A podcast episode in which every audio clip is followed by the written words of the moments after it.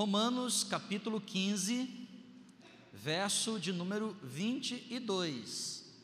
Deixa eu ler aqui com os irmãos alguns versículos para poder você entender um pouco melhor sobre o que Deus ministrou ao meu coração para falar contigo esta noite. Essa foi a razão, isso é Paulo falando, porque também muitas vezes me senti impedido de visitar-vos, presta atenção, me senti impedido de visitar-vos, é o que Paulo está dizendo. Verso 23: Mas agora, não tendo já campo de atividade nessas regiões, e já desejando há muito tempo visitar-vos, penso em fazê-lo quando for em viagem para a Espanha, pois espero que de passagem estarei convosco e que para lá seja por vós encaminhado, depois de primeiro haver desfrutado um pouco da vossa companhia. Mas agora, já estou de partida para Jerusalém a serviço dos santos. Deixa eu fazer você entender um pouquinho aqui, ó. volta lá no verso 25. Paulo está dizendo o seguinte: olha, eu tenho um desejo muito grande de visitar vocês, romanos. Só que muitas vezes eu fui impedido. Você imagina um missionário, um missionário que abriu uma igreja e tem o desejo de fazer uma visita a esta igreja. Legítimo isto.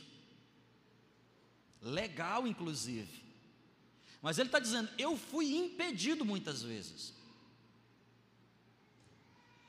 Não se preocupe, há muito tempo eu quero visitar vocês, mas eu estou percebendo que está chegando o momento oportuno, porque eu estou indo fazer uma viagem para a Espanha. E quando eu tiver a caminho da Espanha, inevitavelmente passarei por Roma. Então farei tal visita. Aí nós lemos o verso 25. Mas agora estou de partida para Jerusalém, a serviço dos santos. 26. Porque aprove a Macedônia e a Acaia levantar uma coleta, uma oferta em benefício dos pobres dentre os santos que vivem em Jerusalém. Isto lhes pareceu bem, e mesmo lhes são, eles mesmos lhes são devedores, porque se os gentios têm participado dos valores espirituais dos judeus, estes também devem servi-los com os bens materiais.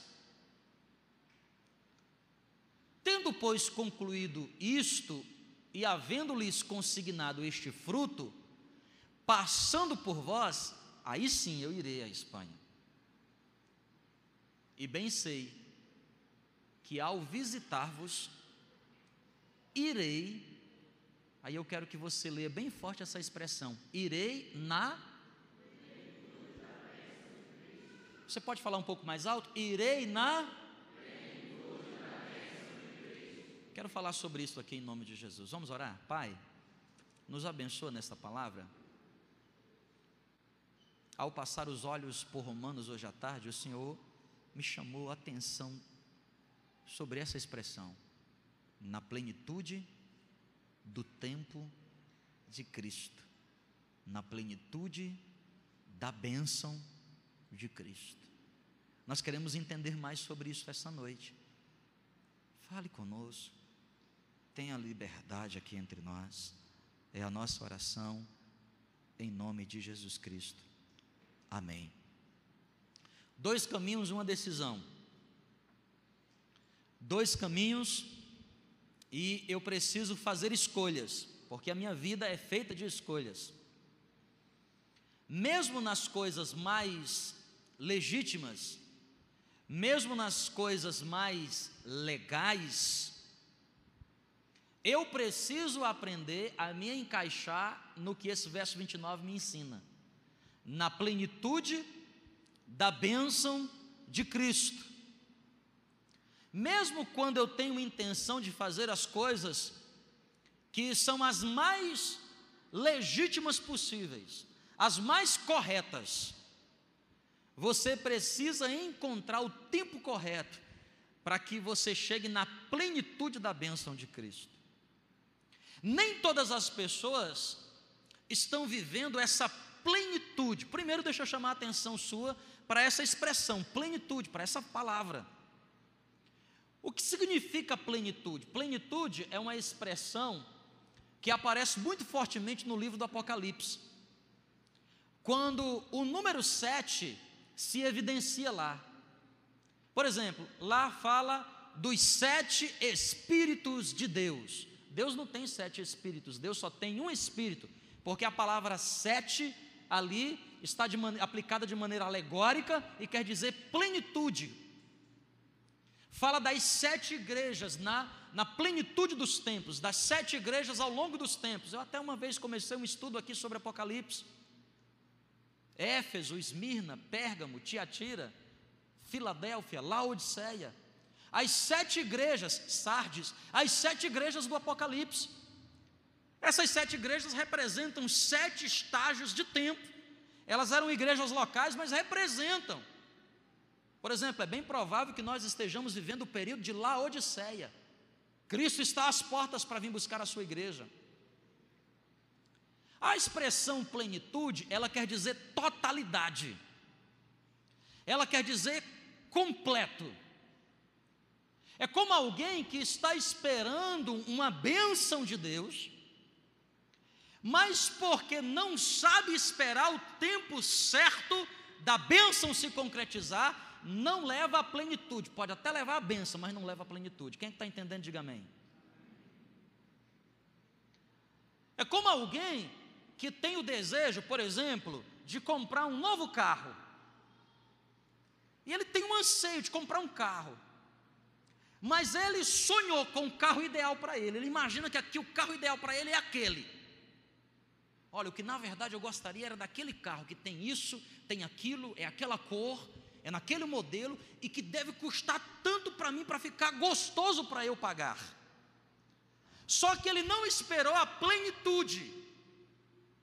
Ele até compra, mas ele não leva exatamente o que ele espera. Quem sabe o carro tem até direção hidráulica, mas ele esperava que tivesse um ar-condicionado. Não levou a plenitude, levou a benção, mas não levou a plenitude. Ele está imaginando, eu quero que seja um carro que tenha um ar-condicionado, uma direçãozinha, e se por favor um câmbiozinho, que eu não estou gostando mais de usar a perna esquerda. Essa expressão plenitude está falando sobre a totalidade do que Deus tem para cada um de nós. Quem está entendendo, diga amém. Essa palavra plenitude, ela atinge os três níveis de relacionamento de um ser humano. Primeiro, nível espiritual, quando Deus te leva para a plenitude da bênção, você é inevitavelmente abençoado no mundo espiritual, tua vida espiritual, tua vida com Deus. Mas a plenitude também envolve relacionamentos, porque eu não sou só espírito. Embora tenha um espírito que mora dentro de mim, eu não sou espírito. Eu sou um ser de carne e osso, e eu sou um ser sentimental que penso e sinto. A plenitude de Deus, da bênção de Deus, te abençoa espiritualmente, te abençoa emocionalmente e te abençoa no mundo físico. Quem é que está entendendo? Diga glória a Deus. Vocês estão aqui ainda? Está entendendo? Paulo está dizendo: em breve eu irei visitar vocês, só que eu irei na plenitude da bênção de Cristo. Presta atenção, irmão. Existem pessoas que até estão vivendo a benção, mas não estão vivendo a plenitude da bênção. Não basta você sair do caminho da maldição não basta você imergir no caminho da bênção, você precisa discernir o tempo, o kairós de Deus para a sua vida, para que você viva a plenitude da bênção. Isso aqui é muito importante. Querido, hoje à tarde eu estava ali em casa, eu disse, meu Deus, o que eu vou pregar para esse povo? E quando eu passei ali em Romanos, eu li essa expressão, falei, meu pai, é disso que o Senhor quer falar. Eu já vivi muitas bênçãos do Senhor, algumas delas não vivi a plenitude, porque eu me precipitei. Eu já vivi muito tempo sem a bênção de Deus, e já vivi a bênção Querido, mas como é gostoso você viver a plenitude da bênção. Presta atenção, quando você está na plenitude da bênção, acontece com você o que Moisés nos ensina em Deuteronômio 28. A bênção corre atrás de você. Sabe por quê? Porque você está na plenitude do tempo da realização, da concretização daquilo que Deus tem para a sua vida. E eu quero falar sobre isso, irmão. Esse mistério, querido, não, de coração, quem está entendendo, diga glória a Deus. Você quer viver essa plenitude da bênção, sim ou não? Meu Deus, eu quero já para a minha vida, quero, meu Deus, Deus, sabe por que às vezes a gente se contenta com a mediocridade? Como é a mediocridade? Ah, Deus, aí ó, não estou na maldição, né? Não estou na maldição, está na bênção. Não, não. Não estou na maldição aí, ó. Ruim não tá, mas também não tá bom, então não tá legal. É medíocre. É igual aquele camarada que está desempregado e procura um emprego. O emprego do sonho dele é aquele, mas ele não encontra. Não, tá bom isso aqui mesmo, tá bom, o resto da vida, vou enxugar gelo. Sou enxugador de gelo. Ou então eu sou carimbador. Mas o sonho dele é ser promovido. E no máximo que ele consegue é ser primeiro carimbador. Vamos aprender um pouco sobre isso? Me dá um tempinho para explicar para você sobre isso. Quais são esses dois caminhos? Caminho número um, aí eu vou precisar da tua ajuda, Raído. Vamos lá para Jeremias 17. Vamos lá para Jeremias 17. Vamos começar com o verso 5. Jeremias capítulo 17, verso de número 5. Olha o que diz a palavra do Senhor em Jeremias capítulo 17, verso 5. Assim diz o Senhor: Maldito é o homem que confia no homem Caminho um é o caminho da maldição. Caminho um é o caminho em que até o crente que está na bênção é capaz de viver a maldição.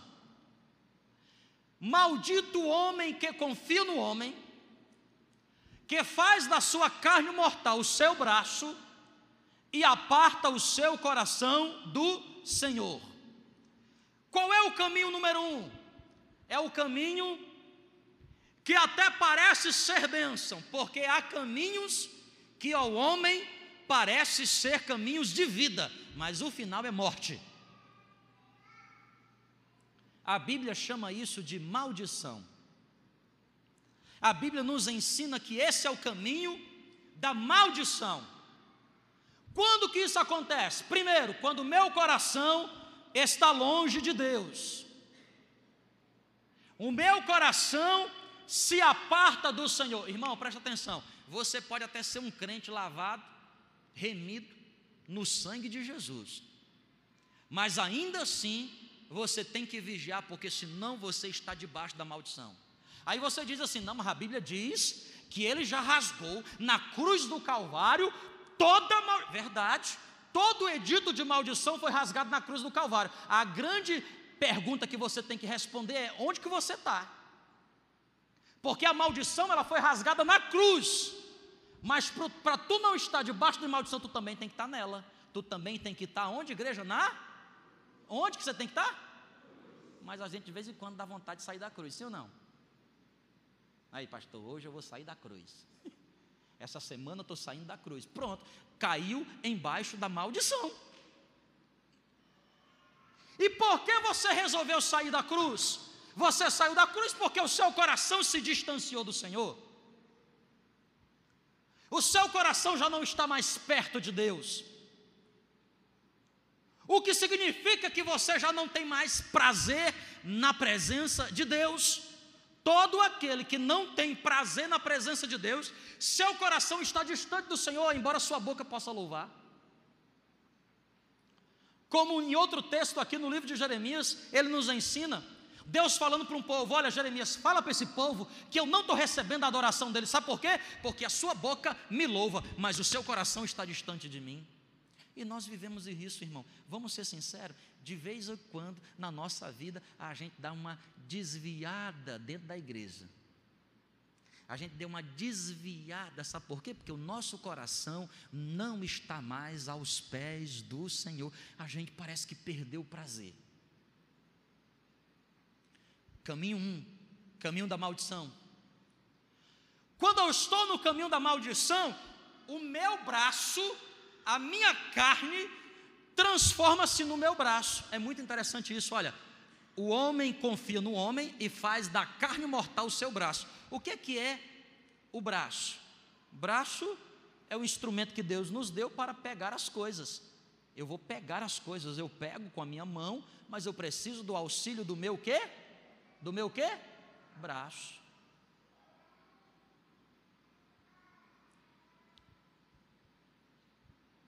Tudo que eu vou pegar, eu preciso do auxílio do meu braço. Agora, uma pessoa que não está na plenitude da bênção, uma pessoa que não está vivendo de fato o que Deus tem para ela, como que ela pega as coisas? Ela pega as coisas com o seu próprio braço. É aquele negócio assim, irmão. Eu sempre dou um jeitinho para conseguir as coisas. Logo, eu sou brasileiro, sou PhD no assunto dá jeitinho para resolver tudo. Não, é o seguinte, eu estou resolvendo, mas eu vou resolver do meu jeitinho. Querido, aqui ó, uma pessoa que não vive a plenitude da bênção de Deus, ela inevitavelmente está debaixo da vontade permissiva do Senhor. Sabe o que isso quer dizer? Deus pode até te ajudar, Deus pode até está presente, ou quem sabe você até consegue as coisas, mas você consegue porque Deus permitiu. Vocês estão entendendo? Mas há um segundo caminho, sobremodo excelente. Verso de número 7 de Jeremias. Jeremias nos ensina então o caminho da plenitude da bênção de Deus. Verso 7 diz: Bendito o homem que confia no Senhor e cuja esperança é o Senhor. Não simplesmente está no Senhor, a sua esperança é o próprio Senhor. Esse é o caminho da plenitude da bênção. Esse é o caminho em que Deus não somente permite que eu seja abençoado, esse é o caminho em que não somente eu estou conquistando, mas eu estou conquistando na força do Senhor.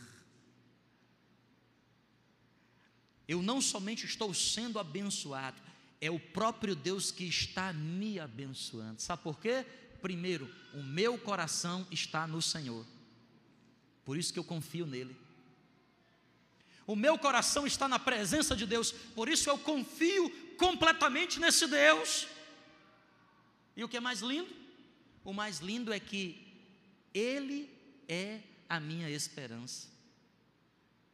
Ele se transforma na minha própria esperança. Sabe o que isso quer dizer, irmão? Primeira coisa que acontece, quando a minha esperança está no Senhor e eu estou vivendo a plenitude da bênção, eu deixo de ser uma pessoa ansiosa. Eu deixo de ser o que, igreja?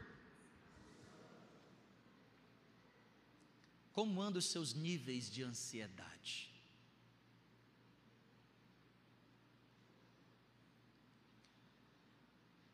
Quem vive na plenitude da bênção não conhece os efeitos dessa palavra. Sabe por quê? Porque ao invés de se preocupar e o seu coração ansioso está, a única coisa que lhe interessa é o descanso eterno nos braços do Deus Todo-Poderoso. Às vezes ele está até perto da bênção, a bênção está muito pertinho, o seu braço alcança. O seu braço alcança, mas ele diz: Não, minha esperança é o Senhor. E Deus, se esse negócio é para mim, então tu vai colocar aqui dentro do meu bolso. Tu vai colocar aqui dentro do meu bolso. Sabe por quê? Porque eu espero por ti, ó Deus. Há pessoas que às vezes estão até distante. Está evidente que não é Deus, mas ela.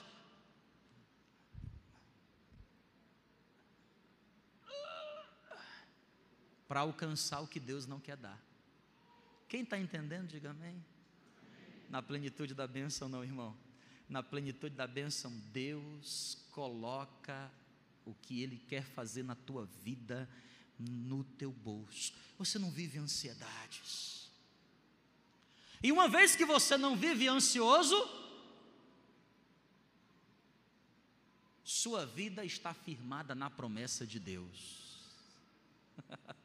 sua vida está firmada na promessa de Deus, porque se Ele prometeu, ah, então eu não vou ficar desesperado para que Ele cumpra, eu vou gozar da presença do meu Deus eu vou ficar em comunhão íntima com Ele. Sabe por quê? Porque eu estou firmado na promessa que Ele fez para minha vida. Quem tem a sua esperança no Senhor, vive a plenitude da bênção, porque está rendido, completamente rendido. Sabe, querido, te coloca no lugar de Paulo. Ansioso, desejoso, talvez essa seja a melhor expressão, desejoso de visitar a igreja de Roma. Há muitos anos, isso é legítimo? Totalmente. O que há de ilegal nisso? Nada desejoso de ir até a igreja de Roma. Mas, primeiramente, o Senhor diz para ele: não é tempo. O que ele faz? Espera pacientemente no Senhor. Então, o seu trabalho na Macedônia acaba. Acabou o seu trabalho. Tudo que ele tinha para fazer na Macedônia ele já tinha feito. Então o que é que ele pensa? Agora chegou o tempo de Deus realizar o desejo do meu coração Afinal de contas, o Senhor realiza o desejo daqueles que o agradam, e eu estou agradando a Deus, porque eu estou aqui edificando na Macedônia, eu estou aqui plantando igrejas, eu estou aqui batizando pessoas, eu estou aqui levantando novos obreiros, eu estou aqui fazendo a obra de Deus, mas a obra de Deus acabou nesse lugar. Para onde Deus me levará? Para Roma, porque é para lá que eu quero ir. E aí que Deus diz? Não, agora você tem que descer para Jerusalém levar a oferta que aqui na Macedônia você levantou. E de novo, quem sabe a frustração de Paulo. Eu quero ir para cima, para Roma. Deus me manda para baixo, para Jerusalém. E ele então retorna para Jerusalém. E uma vez que ele cumpre o papel dele em Jerusalém, Deus então lhe abre uma porta. E quando Deus abre a porta, de novo, o que é que está lá? Romanos 15, 29. Quando Deus lhe abre uma porta, então Paulo está designado para ir. E a Bíblia diz que ele vai na plenitude da bênção de Cristo. Sabe, querido? Sabe quando é que se manifesta na minha e na sua vida a plenitude da bênção de Cristo? Escuta, aprenda aqui em nome de Jesus. Não é quando Deus permite, é quando Deus planeja. A plenitude da bênção não é quando Deus está permitindo, mas é quando Deus planejou que assim você fizesse. Permissão de Deus não significa dizer que é vontade dele, ele apenas permitiu. Por quê? Porque ele te deu a capacidade de escolha ele chega para você e diz assim: ó, não é agora. Ele chega para você e diz: olha, não é o tempo, Mas já que você quer ir, eu permito. Vocês estão entendendo? Agora é diferente quando Deus diz assim, ó, ei, ei, ei, levanta daí agora. Sai desse lugar e vai. Porque eu planejei hoje é o dia, esse é o momento, esta é a porta, plenitude da bênção de Cristo. Sabe qual é o resultado? No primeiro caminho, quando Deus permite, Deus está atrás de nós. Por que, que Deus está atrás de nós? Deus está tentando consertar as besteiras que a gente fez. Porque eu fui na frente de Deus, e por ir na frente de Deus, fiz um monte de bobagem. Aí Deus está onde? O que é que Deus está lá? Atrás de mim. Romanos 8, 28. Todas as coisas cooperam conjuntamente. O que é que Deus está fazendo? Meu Pai, deixa eu transformar isso aqui em bênção. Deus está atrás. Agora, na plenitude da bênção, Deus planejou. Quando você está na plenitude da bênção, Deus não está atrás de você, Deus está na sua, na sua o que, igreja? Não bem forte na sua? É. E o que ele está fazendo na frente? Eu vou aplanar os caminhos tortuosos. Eu vou quebrar os ferrolhos de ferro. Eu vou desamarrar tudo para quando o meu filho passar, nenhum obstáculo ele vai encontrar, porque é a minha vontade soberana para a sua vida. Sabe, meu irmão, faça a escolha correta. O ano está apenas começando. Escolha a plenitude da benção. Tem uma canção que a gente canta aqui na igreja, Raildo. Acho que é Esperança. Vou até chamar os meninos aqui para me ajudarem. Esperança. É linda a letra dessa canção. Vem, Nathalie, aqui também. Olha o que a canção diz. Tudo posso em ti. Por que, que eu posso tudo em Deus? Porque Ele é a minha o quê? Fortaleza. O que significa Ele é a minha fortaleza? Eu não estou conquistando na força do meu braço. Ele está conquistando para mim. Você está entendendo? Aí a letra continua dizendo, avançando um pouco mais aqui na letra, Raildo. Tudo posso sentir, fortaleza minha. Eu espero. Eu faço o quê? Espero. Ei, irmão, aqui ó. Espera.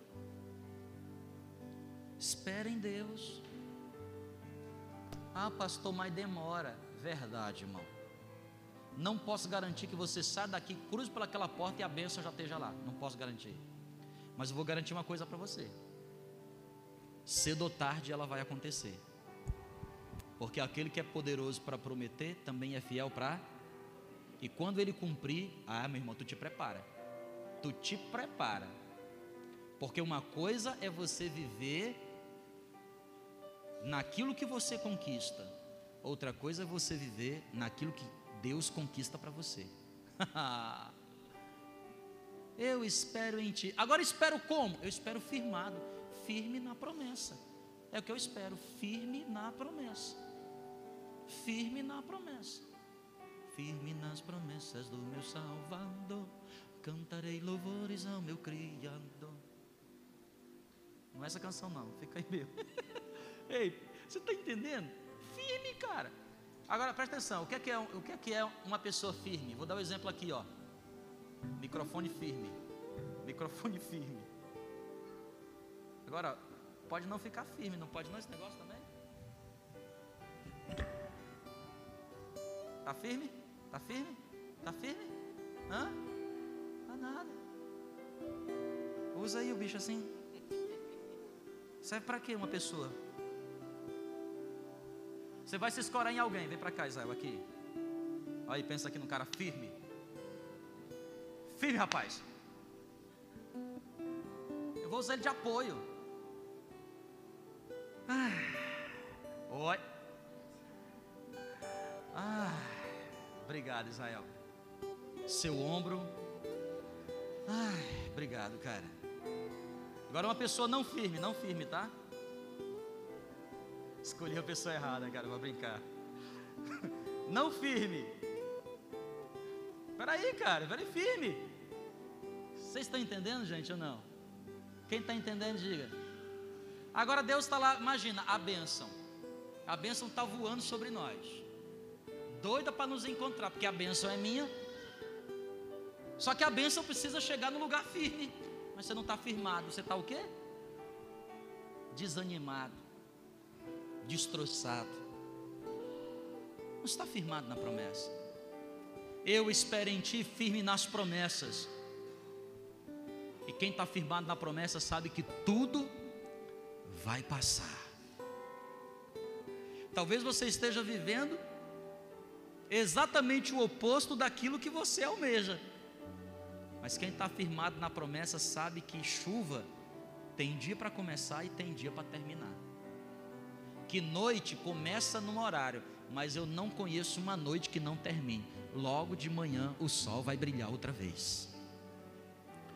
Tudo vai passar, mas a tua palavra vai permanecer. O que mais que ele continua dizendo? Aí que está o segredo, ó. O quê? E fiz o que com meu coração? Eu quero a plenitude da tua bênção, Deus. Então eu vou rasgar o meu coração e vou me render diante do Senhor, esperando nele. Porque lemos aqui no começo desse culto: os que confiam no Senhor são inabaláveis, esperam sempre no Senhor. Amém, querido? Vamos ficar de pé para a gente encerrar essa noite, cantando essa verdade poderosa dessa canção maravilhosa que Deus nos chama para sermos abençoados. Confie no Senhor, viu? E saia daqui e faça a escolha correta. A escolha correta é a plenitude da bênção. Não se contente com outra coisa.